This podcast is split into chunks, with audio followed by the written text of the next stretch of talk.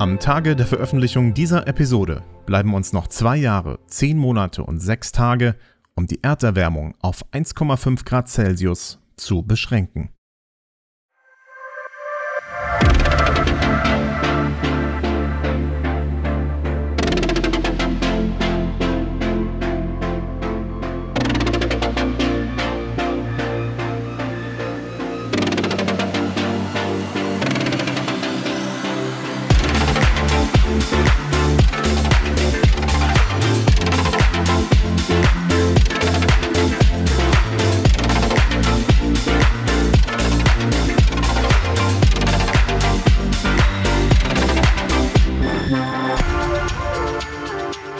Und herzlich willkommen zur zweiten Episode des GreenTech Startups Podcast. Mein Name ist Thomas Riedel und ich freue mich, dass ihr eingeschaltet habt.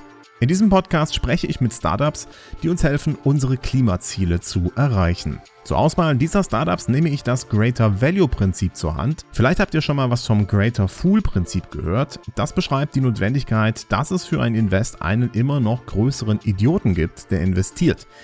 Notwendig ist das, weil ein Startup zum Beispiel einfach nur aus heißer Luft besteht und keine eigenen Werte generiert. Erstaunlich oft trifft man das Greater Fool Prinzip in der Kryptobranche an. Greater Value hingegen beschreibt einen Invest in ein Startup, das Werte generieren kann, sodass selbst wenn der Hype mal wegfällt, das Startup Bestand hat. Ich klopfe also immer erstmal danach ab, ob sie gerade nur wegen heißer Luft funktionieren oder ob da tatsächlich auch was dahinter steckt. Darum könnt ihr euch gleich auf ein spannendes Interview mit Lukas Pünder freuen. Er ist CEO und Co-Founder von Retraced. Retraced ist eine Plattform für Nachhaltigkeitsmanagement und Traceability in der Modebranche, also eine Industrie, die einen sehr großen Impact auf Arbeitsbedingungen und Umwelt hat. Es geht also unter anderem darum, Lieferketten nachzuverfolgen, was spätestens seit dem 1. Januar diesen Jahres für Unternehmen verpflichtend ist. Denn ab diesem Jahr gilt das Lieferketten-Sorgfaltsverpflichtungsgesetz. Das Unternehmen verpflichtet, die menschenrechtlichen und umweltbezogenen Sorgfaltspflichten in angemessener Weise zu beachten. Lukas erklärt dieses Gesetz und wie sein Startup für das Unternehmen managt in hervorragender Weise und auch wie sie die 6,5 Millionen Euro einsetzen, die sie von Alston Capital eingesammelt haben. Es lohnt sich also, dran zu bleiben.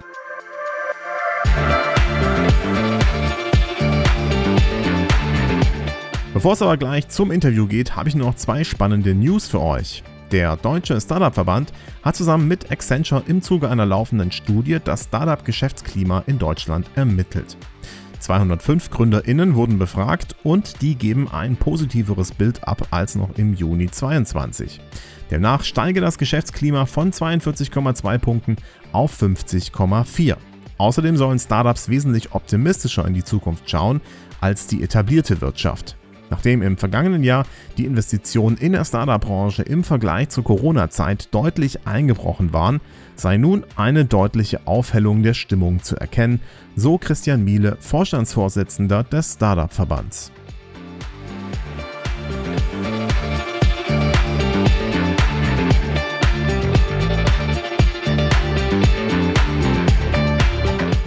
Meine zweite News ist auch ein Lesetipp und zwar erschien in der New York Times ein Artikel mit dem Titel Recession Resilient Climate Startups Shine in Tech Downturn. Auf Deutsch rezensionsresistente Klimastartups glänzen im Tech-Abschwung.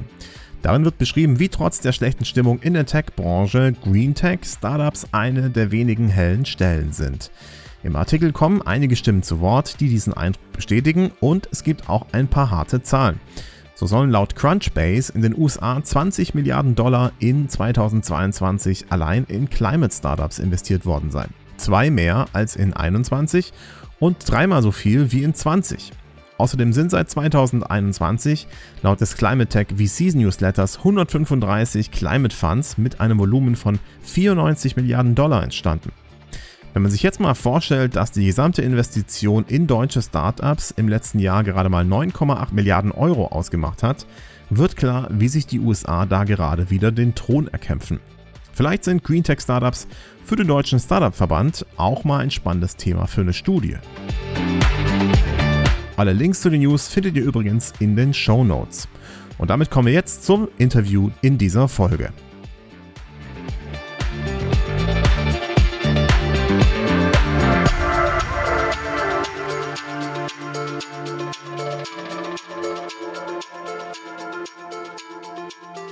So, und ich spreche jetzt mit Lukas Pünder. Er ist der CEO und Co-Founder des Düsseldorfer Startups Retraced, einem Startup, das versucht, in eine der größten Industrien der Welt Transparenz reinzubekommen, nämlich der Textilindustrie bzw. der Modebranche.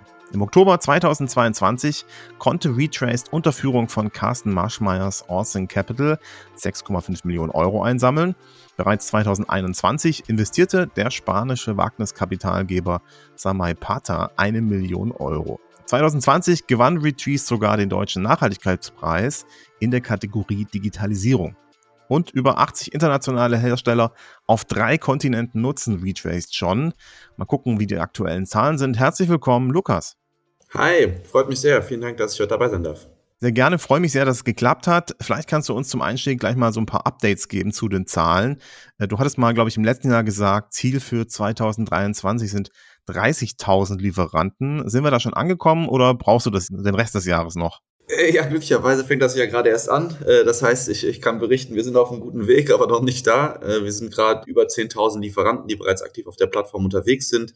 Wie gesagt, das sind nicht alles Kunden. Du hast das schon ganz richtig zusammengefasst. Ich glaube, Kunden haben wir etwa 100 gerade. Aber diese Kunden bringen ja dann ihre Lieferanten mit auf die Plattform, um den Datenaustausch entlang der Lieferkette zu, zu digitalisieren und so effizient wie möglich ähm, durchzuführen und dadurch natürlich einfach diese notwendige Transparenz entlang der Lieferkette zu erreichen. Das heißt, mit jedem Kunden, der dazukommt, kriegen wir noch entsprechend immer mehr Lieferanten. Das Verhältnis liegt so bei 1 zu 100. Das heißt, mit jedem Kunden, den wir dazu gewinnen, kommen auch etwa 100 Lieferanten mit dazu darüber kann man auch ganz gut ableiten, was wir dieses Jahr auch auf äh, Kundenseite noch so vorhaben, um entsprechend da diese Ziele von 30.000 Unternehmen zu erreichen. Das ist eine enorme Zahl, oder? Also ein Kunde bringt 100 äh, Lieferanten mit. Was sind das denn alles für Lieferanten? Ist das so komplex, die Industrie, dass man da so viele Lieferanten braucht oder ist das eigentlich normal? Ich würde sagen, nicht unnatürlich, aber ja, die Modeindustrie hat tatsächlich sehr komplexe Lieferketten. Woher kommt das? Es ist so ein bisschen zweierlei. Zum einen hast du sehr, sehr viele Materialien. Denken wir mal an Rucksäcke oder Schuhe äh, was ja immer noch Teil des Mode- und Accessory-Markts ist. Das ist unfassbar, wie viele Einzelteile da so ein Produkt hat. Und entsprechend muss natürlich auch für jeden, für dieses Einzelteil dann einen Lieferanten haben.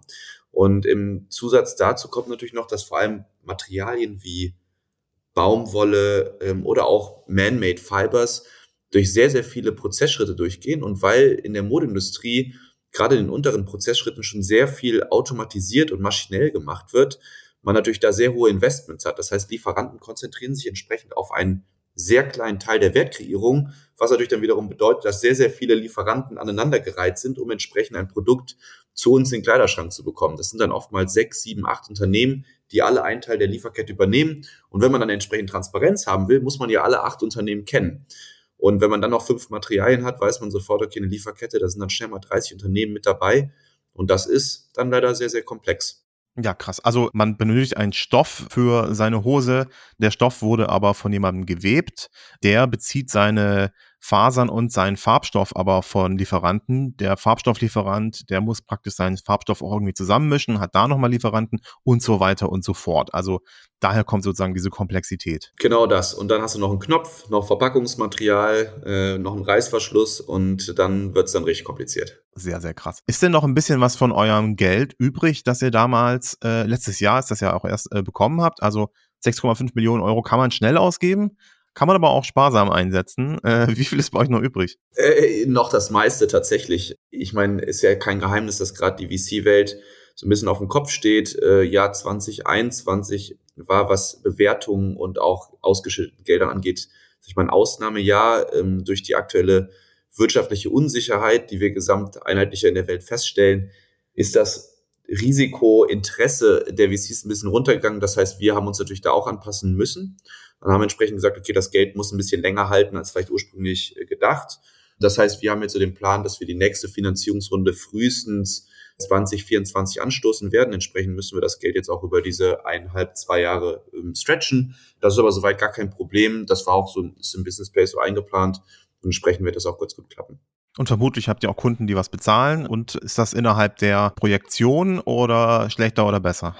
Tatsächlich läuft sehr, sehr gut. Was wir feststellen ist, wir haben ja, wie gesagt, eigentlich mit diesem Thema Nachhaltigkeit und Transparenz gestartet. Aber gerade über die letzten zwei Jahre ist dieses Thema Gesetzgebung und wirklich Compliance-Druck extrem gewachsen in der Mode- und Textilindustrie.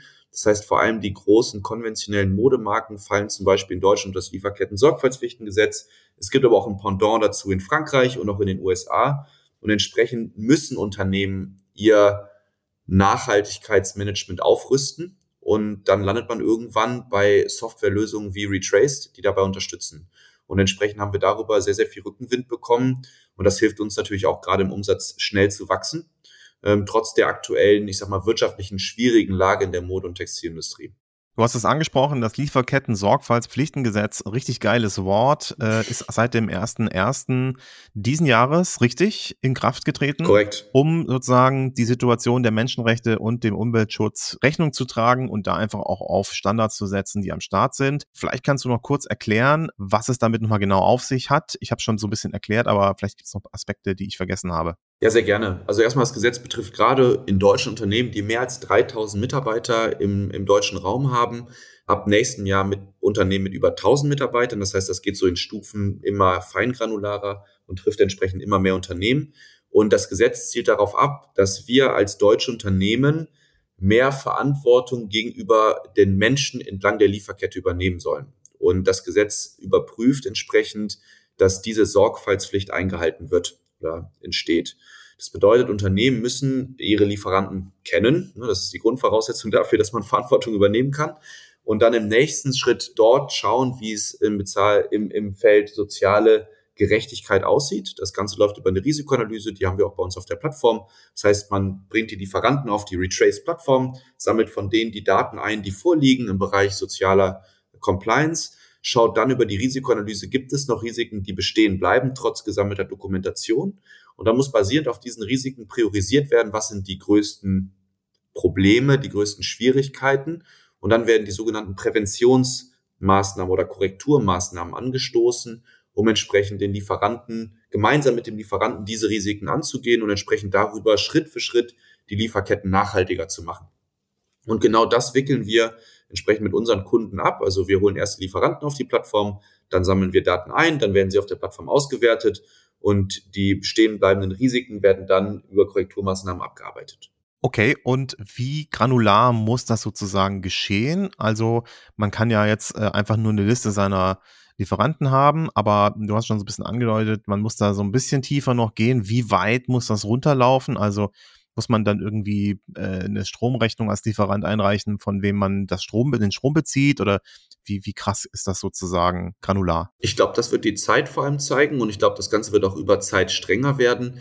Im ersten Schritt, also gerade wenn wir uns das LKSG, also das Lieferketten-Sorgfaltspflichtengesetz anschauen, da geht es vor allem erstmal um die soziale Gerechtigkeit. Äh, das heißt, sag ich mal, die Stromrechnung ist dann erstmal nicht primär relevant, sondern halt, wie gesagt, eher das Thema Menschenrechte. Und was hier passiert, ist, dass vor allem Informationen wie Social Audits nennt sich das, also wirklich äh, Auditberichte, wo dann Drittunternehmen zu einer Factory gehen, wirklich dann gucken nach einem bestimmten Standard, wie sieht's da eigentlich aus, Arbeitssicherheit, Sexual Harassment, Überstunden, Kinderarbeit, diese ganzen Themen werden dort abgedeckt und dann erhält man einen sogenannten Selbstmordrate.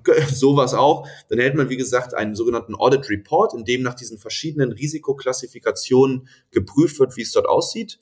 Und dann bekommt man wirklich wie so ein Schulnotensystem und von A bis E, E ist durchgefallen, A ist super, dann entsprechend ein Rating und äh, basierend darauf wird dann auch die Risikoanalyse von uns gepflegt und entsprechend nachgehalten, welche Risiken bleiben bestehen und wo müssen wir als nächstes anknüpfen und daran zu arbeiten. Und die Verbesserungsmaßnahmen werden dann auch sofort von uns vorgeschlagen, weil wir wissen natürlich genau, sag ich mal, über die Erfahrungen, die wir über die letzten Jahre gesammelt haben, was getan werden muss, um bestimmte Risiken bestmöglich zu lösen und den Lieferanten oder gemeinsam mit dem Lieferanten dann entsprechend diese Probleme anzugehen. Was für Probleme könnte es denn da noch geben? Ja, wie gesagt, also klassische Beispiele sind tatsächlich äh, Arbeitssicherheit. Ich meine, da gibt's ja immer noch aus dem Jahr 2013 den Riesenunfall mit Rana Plaza, wo wirklich ein kompletter Factory-Komplex eingebrochen ist und damals über 1000 Menschen das Leben gekostet hat damit fängt's an, ne? also wirklich Gebäudestruktur, geht dann aber natürlich dann so weiter in so Themen wie Feuerschutz ne? und ähm, ist der Feuerweg eingehalten, wie sieht das mit Sicher Arbeitssicherheit aus, also Arbeitsbekleidung, Handschuhe, Schutzbrillen, solche Themen werden natürlich dann auch abgedeckt, bis hin natürlich so Themen wie Kinderarbeit. Auch das ist leider in der Modeindustrie weiterhin ein Problem und entsprechend gibt es auch viele Audit Reports, wo genau das dann aufgedeckt wird.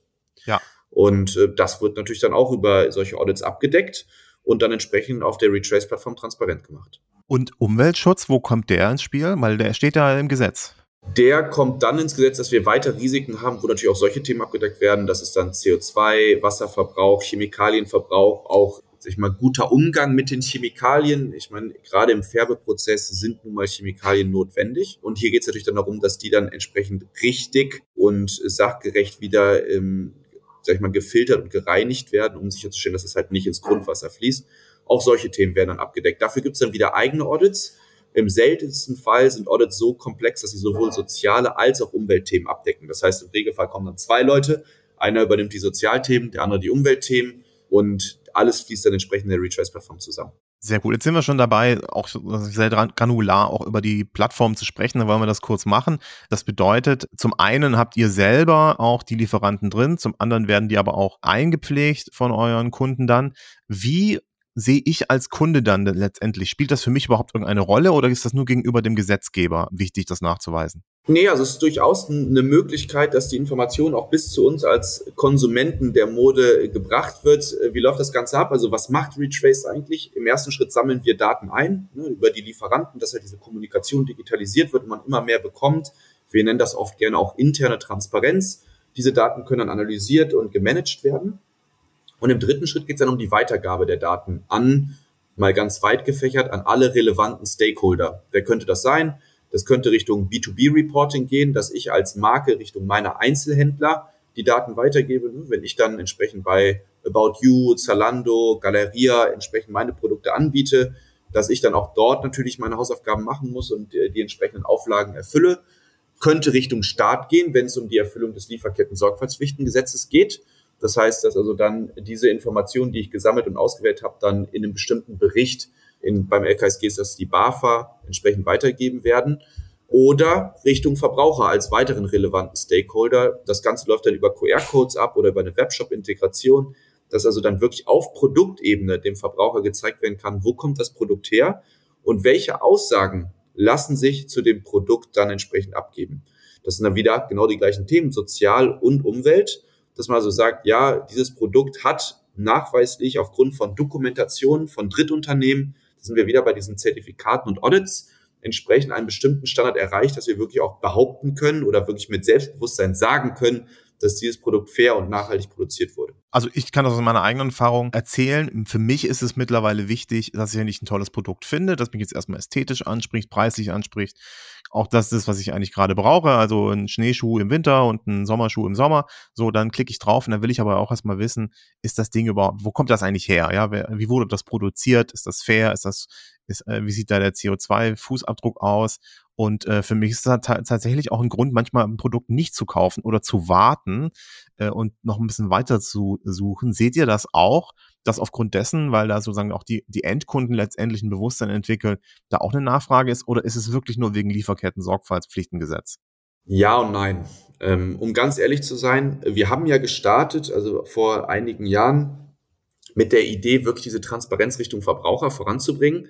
Wir haben aber festgehalten, dass ja, es gibt eine bestimmte Käufergruppe bereits im deutschen und europäischen Markt, die Interesse an diesen Informationen haben und auch ihre Kaufentscheidungen zum Teil danach ausrichten.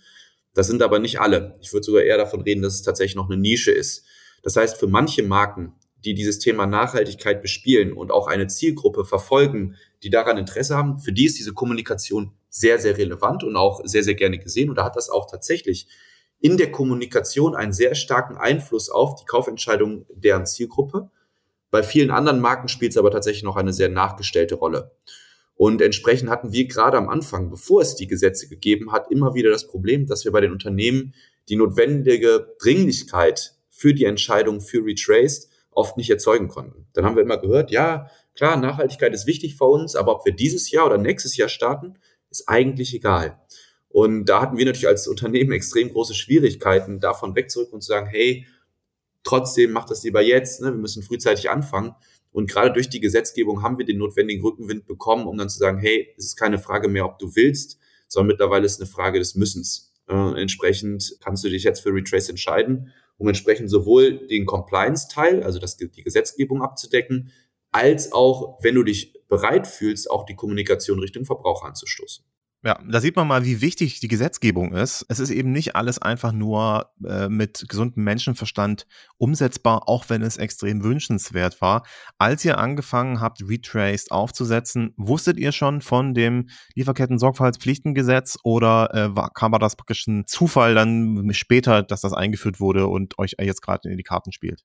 Auch hier ist die Antwort tatsächlich wieder Ja und Nein. Wir wussten, dass die Gesetzgebung über die nächsten Jahre strenger wird. Und das ist auch immer noch kein Geheimnis, dass sie auch von heute aus immer noch strenger werden wird. Auf EU-Ebene wird zum Beispiel gerade ein weiteres Gesetz besprochen. Da fällt also das ganze Thema Corporate Sustainability oder Corporate, ja, Sustainability Due Diligence als Hauptterm, der da gerade als Gesetzgebung identifiziert werden soll. Da geht es zum Beispiel um so Themen wie den digitalen Produktpass, dass also die Kommunikation auf Produktebene Richtung Verbraucher ein Zwang wird. Ähnlich so wie wir das in der Lebensmittelindustrie kennen. Da gibt es ja mittlerweile diesen Nutrition Score von A bis E ist das, glaube ich, äh, wo A gut ist, E schlecht.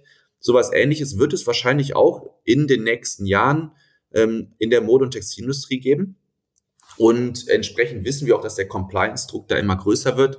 Als wir gestartet haben, wussten wir aber nicht, dass Deutschland da einer der Vorreiter wird. Ne, da hatten wir ein bisschen Glück und dass es auch so schnell gekommen ist. Damit haben wir auch nicht gerechnet. Also, dass das sofort dann schon im März 2021 verabschiedet wird, das war für uns ich mal, ein glücklicher Zufall. Wir hatten tatsächlich erst mal gerechnet, dass das erst Richtung 2022, vielleicht sogar erst 2023 kommt. Ähm, da war es eigentlich sehr, sehr schön und für uns natürlich aus wirtschaftlicher Sicht sehr, sehr gut, dass da Deutschland tatsächlich so schnell agiert hat. Ja, trotzdem musstet ihr nochmal pivoten ein bisschen, weil ihr dachtet ja eigentlich, die Leute machen das, weil sie ein gutes Herz haben und Nachhaltigkeit voll wichtig ist.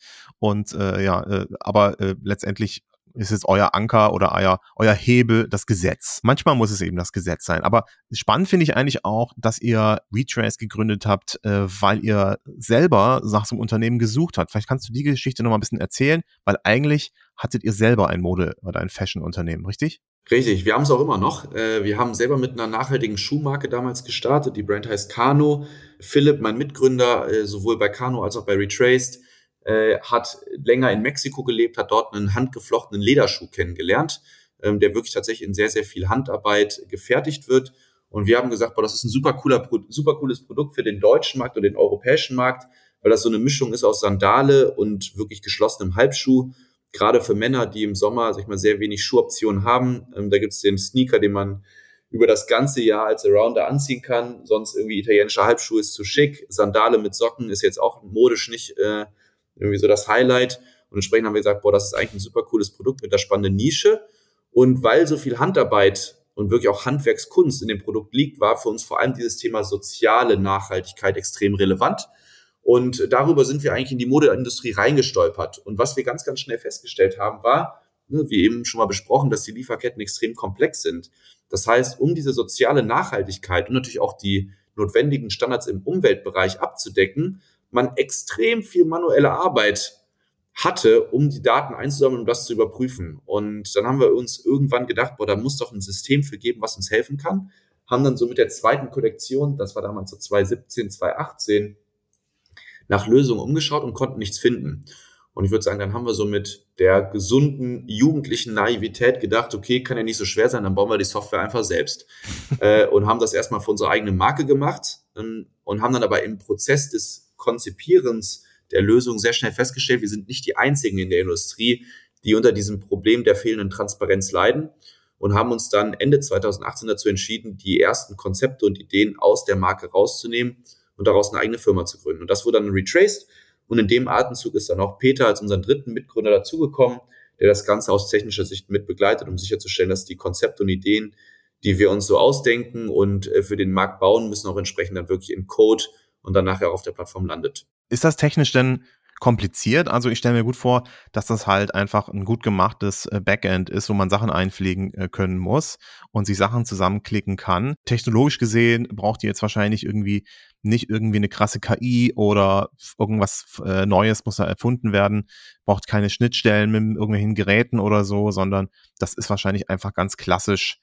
Software-Management im Hintergrund und da geht es eher darum, kann man die Knöpfe finden.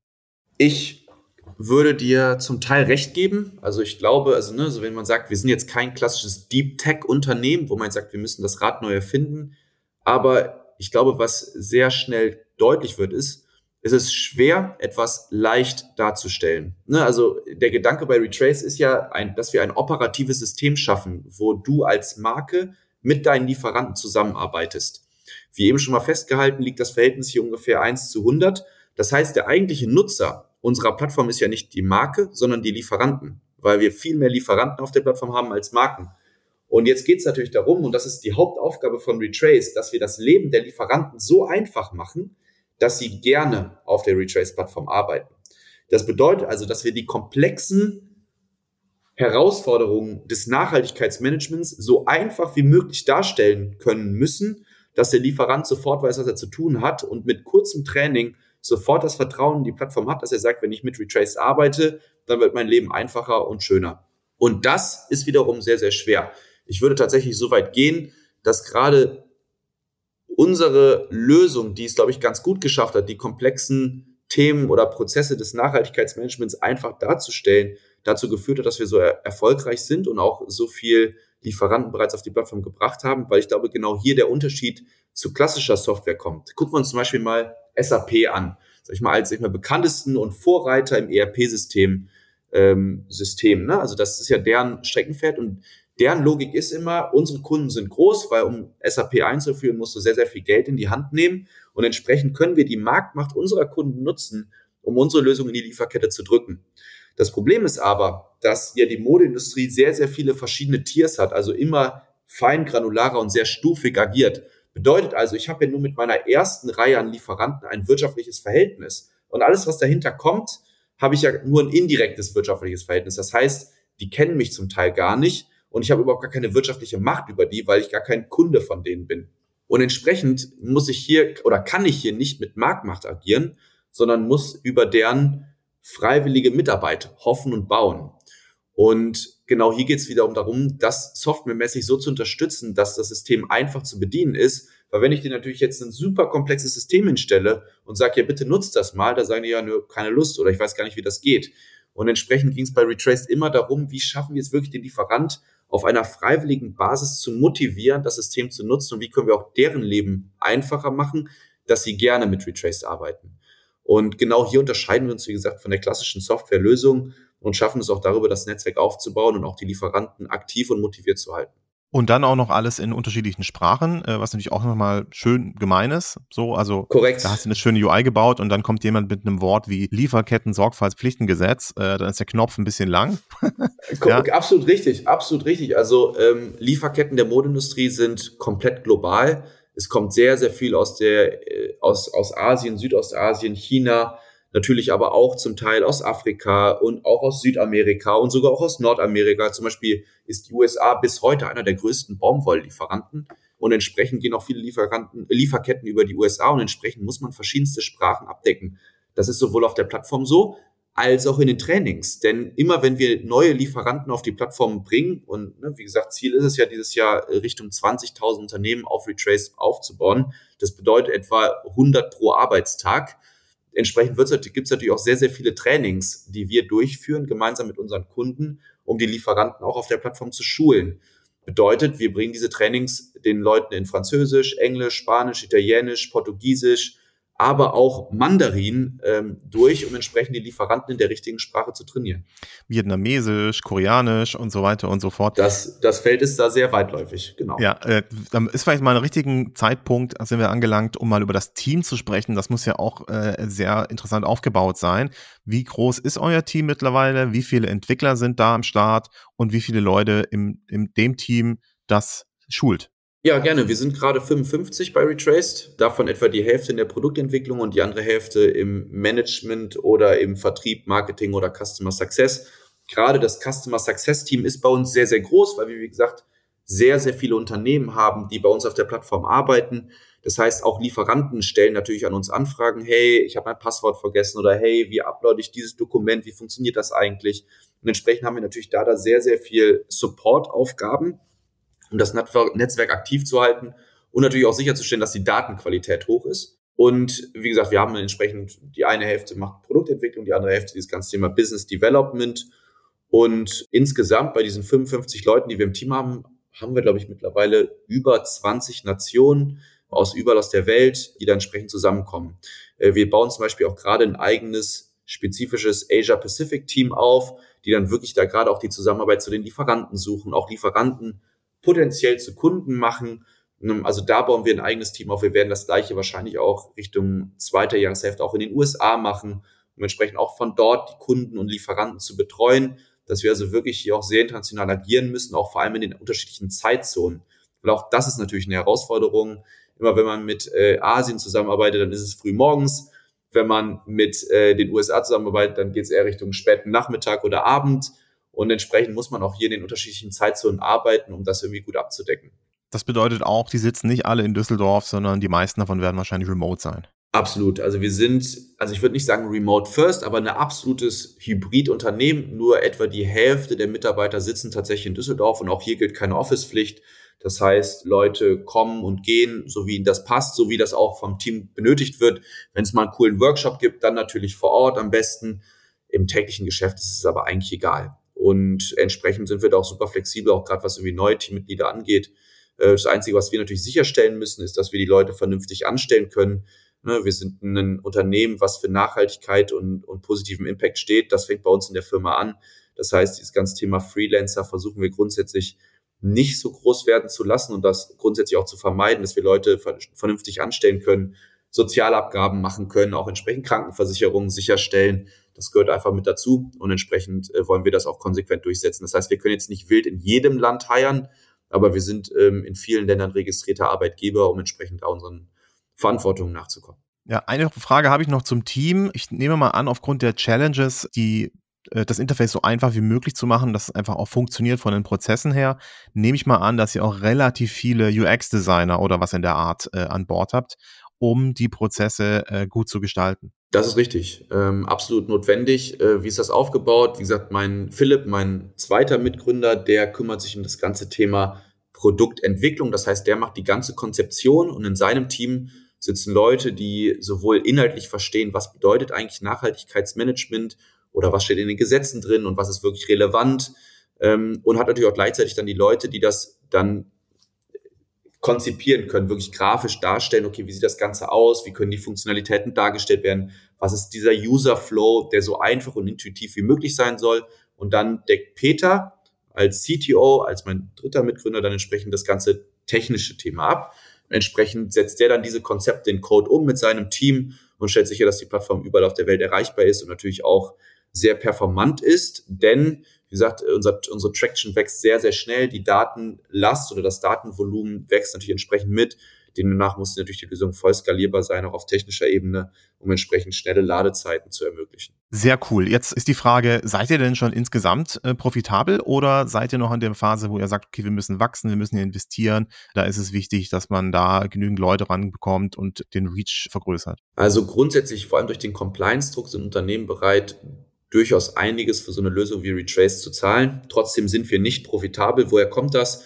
Äh, wir bauen ja ein Netzwerk auf. Ne? Also Retrace funktioniert ja so, dass jedes Unternehmen ein Profil hat und also jeder Lieferant oder jede Brand und vernetze ich mich mit dem Profil eines anderen Unternehmens, kann ich auf die Daten des Profils zugreifen und weitere Anforderungen stellen und einfach in Kommunikation mit diesem Unternehmen gehen. Der Gedanke hierbei ist, dass jedes Unternehmen wirklich nur ein Profil hat. Bedeutet also, dass viele Marken mit dem gleichen Lieferanten verbunden sein können und wenn der Lieferant dann ein Update in seinem Profil macht, vielleicht auf Anfrage einer der Marken, dass alle Unternehmen, die mit diesem Lieferanten vernetzt sind, von diesem neuen Datenupdate profitieren. Und das nennt sich Netzwerkeffekt. Das gleiche kennen wir auch aus den sozialen Medien. Und das Thema ist, je größer das Netzwerk, desto mehr, desto mehr Wert schafft es, denn desto mehr Connections gibt es und desto mehr Wert bringt jeder einzelne Datenpunkt. Das ist genauso wie bei Instagram. Wenn ich 100 Follower habe und ein Bild hochlade, dann kann ich 100 Follower glücklich machen. Wenn ich 10.000 Follower habe und ein Bild hochlade, kann ich potenziell 10.000 Follower glücklich machen. Und genauso funktioniert es bei uns ja auch. Das heißt, wir haben ein sehr großes Interesse daran, ein großes Netzwerk zu schaffen und das kostet Geld. Und äh, genau deshalb sind wir gerade nicht daran interessiert, jetzt hier Richtung Profitabilität zu schauen. Ich könnte mir aber vorstellen, dass wir Richtung Mitte, Ende des Jahres etwas anders auf die Situation gucken. Das heißt, wenn wir unsere Wachstumsziele erreichen, so wie wir uns das vorstellen, dass wir dann vor der Entscheidung stehen, okay, wollen wir weiter skalieren und immer, immer größer werden oder ob wir dann den Hebel umlegen und sagen, nee, nee, jetzt wird das Investment ein bisschen runtergefahren. Damit können wir profitabel werden, ne, also wirklich Richtung schwarze Null schielen. Aber das wird natürlich auf Kosten des Wachstums des Netzwerks gehen. Und das ist natürlich eine Entscheidung, die wir nicht komplett alleine treffen, sondern das werden wir zusammen mit bestehenden Investoren treffen, mit potenziell neuen Investoren treffen, weil das natürlich auch dann die Notwendigkeit einer weiteren Finanzierungsrunde mit sich bringt. Und die Frage kann ich tatsächlich heute nicht beantworten. Was ich allerdings sagen kann, ist, dass, wie gesagt, unsere Unit Economics, also wirklich die Profitabilität pro Kunde da ist. Das heißt, würden wir nicht so stark in diesen Netzwerkausbau und in den Plattformausbau, also von Funktionalitäten gehen, dass wir durchaus die Möglichkeit hätten, wahrscheinlich Richtung Ende 2024 äh, profitabel zu sein. Und wahrscheinlich hängt es auch davon ab, was eure Konkurrenten machen, eure Mitbewerber. Wie seht ihr euch da aufgestellt? Also, ich meine, SAP hast du schon angesprochen. Das ist natürlich jetzt ein Monster. Dagegenüber wollt ihr natürlich einfach flexibler sein und halt auch der Vorteil bei euch, hast du schon gesagt, ist, äh, dass ihr natürlich die Lieferanten besser abholen wollt. Wie seht ihr euch da aufgestellt und gibt es da jemanden, der euch äh, da die Butter vom Brot nehmen könnte? Ja, absolut richtig. Wir sind natürlich nicht die einzigen im Markt äh, und auch nicht die einzigen, die die Idee von Retrace mitverfolgen. Was wir feststellen oder wo wir uns natürlich sich mal unterscheiden wollen, ist der klare Industriefokus. Wir machen ja nur Mode und Textil. Wir können auch nur Mode und Textil. Ähm, das heißt, auch alle Leute, die bei uns in der Firma sitzen, sind Experten, die irgendwo mal in der Industrie gearbeitet haben und da sehr, sehr viel Erfahrung sammeln konnten. Das ist auf jeden Fall ein Aushängeschild von uns. Ähm, vor allem relevant, weil wir ja nicht nur Software liefern, sondern ja auch bei der Implementierung unterstützen und sicherstellen, dass alle Unternehmen entlang der Lieferkette wissen, was sie zu tun haben. Und sonst bieten wir ja eine sehr weitflächige Nachhaltigkeitsmanagementlösung an. Ne? Wir können Themen wie Traceability, Lieferkette abdecken. Wir haben eine Risikoanalyse, können dieses Thema Vendor Compliance machen, für das, was zum Beispiel für das LKSG gebraucht wird. Wir haben dieses Kommunikationsmodul auf Produktebene. Das heißt, wir haben hier eine sehr holistische Lösung. Und das ist auf der einen Seite natürlich ein riesen USP und auf der anderen Seite eine sehr, sehr große Schwierigkeit für uns. Denn für jedes dieser einzelnen Felder gibt es Speziallösungen, mit denen wir konkurrieren. Und wir müssen natürlich unsere Ressourcen, die wir in der Firma haben, sehr weitläufig verteilen in diese einzelnen Module. Das heißt, wir haben sehr viele Felder, sehr viele Baustellen, in denen wir parallel arbeiten müssen. Der Vorteil ist allerdings, dass die Gesetzgebung immer auch eine sehr holistische, einen sehr holistischen Ansatz auf das Thema Nachhaltigkeit und Compliance fährt. Bedeutet also, dass natürlich Unternehmen auch eine Lösung suchen, die alles abdecken kann. Du möchtest ja nicht, wenn du ein Gesetz hast, fünf verschiedene Lösungen ein onboarden oder nutzen, um jeden einzelnen Aspekt der Gesetzgebung abzudecken, sondern du willst eine Lösung haben. Und genau darüber kommen wir, dass wir sagen, hey, für die Mode- und Textilindustrie sind wir sowohl national als auch international die Lösung, um entsprechend die verschiedenen Gesetzgebungen abzudecken und Nachhaltigkeit als holistisches Thema abzudecken. Und genau das ist nicht mal unser Anknüpfungspunkt. Und damit laufen wir sehr, sehr gut. Und in diesem Feld haben wir tatsächlich auch sehr, sehr wenig Konkurrenz. Wir haben dann tatsächlich eher sehr viele Produktpartner, zum Beispiel im CO2-Bereich. Also wir selbst sind jetzt kein CO2 oder Lifecycle Assessment Spezialist, wo es dann um Wasserverbrauch, Chemikalienverbrauch, äh, CO2 äh, oder sogar Biodiversity geht, sondern wir sind dann eher der Partner, der die Rohdaten einsammelt, wie Energieverbrauch, Energiequelle, Wasserverbrauch, Materialverschnitt, Abwasser, dass wir diese ganzen Datenströme messen und dann entsprechend an diesen CO2-Partner weitergeben, der dann basierend auf diesen Daten ganz präzise Berechnungen machen kann, um dann auch dem Kunden wirklich sehr tiefe und detaillierte Analysen geben zu können. Wo sind die Schwerpunkte im CO2-Fußabdruck? Was kann man tun? Also welche Hebel hat man? um bestmöglich an diesen Zahlen zu arbeiten. Klingt auch so, als ob die, als ob jetzt genau diese Industrie auch komplex genug ist und man da nicht noch mehrere Branchen dazu nehmen müsste. Also ich habe nicht das Gefühl, dass ihr unterbeschäftigt seid oder dass das nicht schon irgendwie äh, an für sich, als ob da noch Raum wäre, als ob ihr euch da langweilen würdet in Düsseldorf. So ne, äh, ja gut, wir haben jetzt hier die Software, aber irgendwie haben wir die ganze Branche schon drin oder so. Also scheint ja auch durchaus Sinn zu machen, sich jetzt mal da auf äh, diese Sache zu konzentrieren. Um zum Ende zu kommen mit der mit dieser Folge würde mich nur interessieren, was sind denn gerade eure größten Pain Points? Also wo braucht ihr eigentlich noch, wo müsst ihr noch viel Energie reinstecken, beziehungsweise wo kann man euch vielleicht noch helfen? Ja, äh, super spannend. Also erstmal kurz zur Modeindustrie selbst. Du hast absolut recht. Ich glaube, da gibt es so Zahlen, dass jeder siebte Mensch auf der Welt irgendwo in der Mode- und Textilindustrie angestellt ist, ne? sei es auf der Baumwollplantage oder bei irgendwelchen Spezialfilterstoffen für Flugzeuge oder Autos. Das heißt, die Industrie ist riesig äh, und gibt ausreichend Platz, um sich da zu entfalten. Äh, also ich glaube, es gibt über 100.000 Unternehmen, die für uns irgendwann mal auf der Plattform relevant werden. Ähm, und ich glaube, das zeigt auch so, wie weit wir hier noch wachsen können und müssen, um entsprechend wirklich da ganz relevant in der Modeindustrie unterwegs zu sein. Ne, wir reden von einer Trillion-Dollar-Industry, das heißt, wir haben gar keinen Druck, irgendwie woanders hingehen zu müssen. Zu dem Thema, wo wir gerade stehen und was die größten Baustellen sind. Tatsächlich haben wir, ich würde mal sagen, einige Wachstumsschmerzen, äh, die es für uns zu bewerkstelligen geht. Wir kommen aus einem sehr erfolgreichen 2022, äh, sind im, Umwachs, im Umsatz haben wir uns verfünffacht, in der Traction auf der Plattform sogar verzehnfacht. Und das klingt erstmal total cool und total schön. Aber die Prozesse, die man dahinter aufrüsten muss, wenn man sich wirklich um Faktor 10 vergrößert, sind immens. Und hier geht es wirklich darum, dass wir die notwendigen Prozesse durchleben, dass wir auch wirklich große Enterprise-Kunden bedienen können, das notwendige Projektmanagement bieten können und auch die Prozesse und Operations haben, die großen Kunden erlaubt, reibungslos auf die Plattform eingeführt zu werden. Also wir haben Kunden, die bringen über 1000 Lieferanten mit, die Onboardings und Trainings, die dafür koordiniert werden müssen, das ist wirklich immens. Und ähm, genau das sind auch die Themen, an denen wir arbeiten. Das heißt, wirklich gute Leute, erfahrene Leute ins Team reinholen, sie schnell auf die Retrace-Plattform onzuboarden, dass sie sofort mit angehen können, unsere Kunden mit onboarden können, für die Lieferanten die notwendige Hilfe bieten oder das Ganze natürlich auf Produktseite und Produktentwicklungsseite mit unterstützen können, um entsprechend auch langfristig innovativ zu bleiben und natürlich einfach eine bessere Lösung zu bauen. Und das sind so die Hausaufgaben, die wir gerade haben.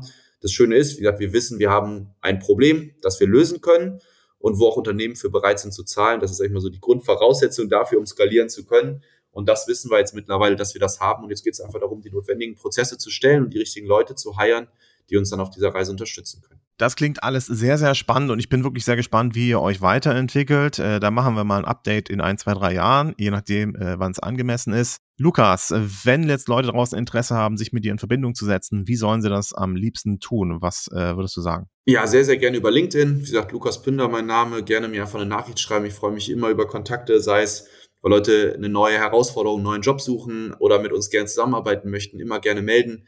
Wir freuen uns immer über einen Kontakt, sonst gerne auch per E-Mail, lukas.pünder.retrace.com. Gerne einfach eine E-Mail rüberschicken und ich verspreche, dass ich antworten werde. Sehr, sehr cool. Das war Lukas Pünder, CEO und Co-Founder von Retraced. Vielen Dank für das Interview. Ja, vielen Dank, Thomas, dass ich dabei sein durfte.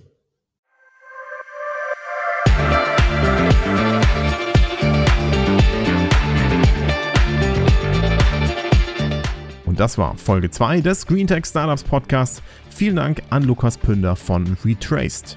Wenn euch diese Episode gefallen hat, dann würde ich mich über 5-Sterne-Bewertungen auf iTunes und Spotify freuen. Alle Links zum Interviewpartner und den News findet ihr in den Show Notes oder auf greentech-startups.com. Mein Name ist Thomas Riedel. Ich bedanke mich fürs Zuhören und freue mich, wenn ihr beim nächsten Mal wieder dabei seid.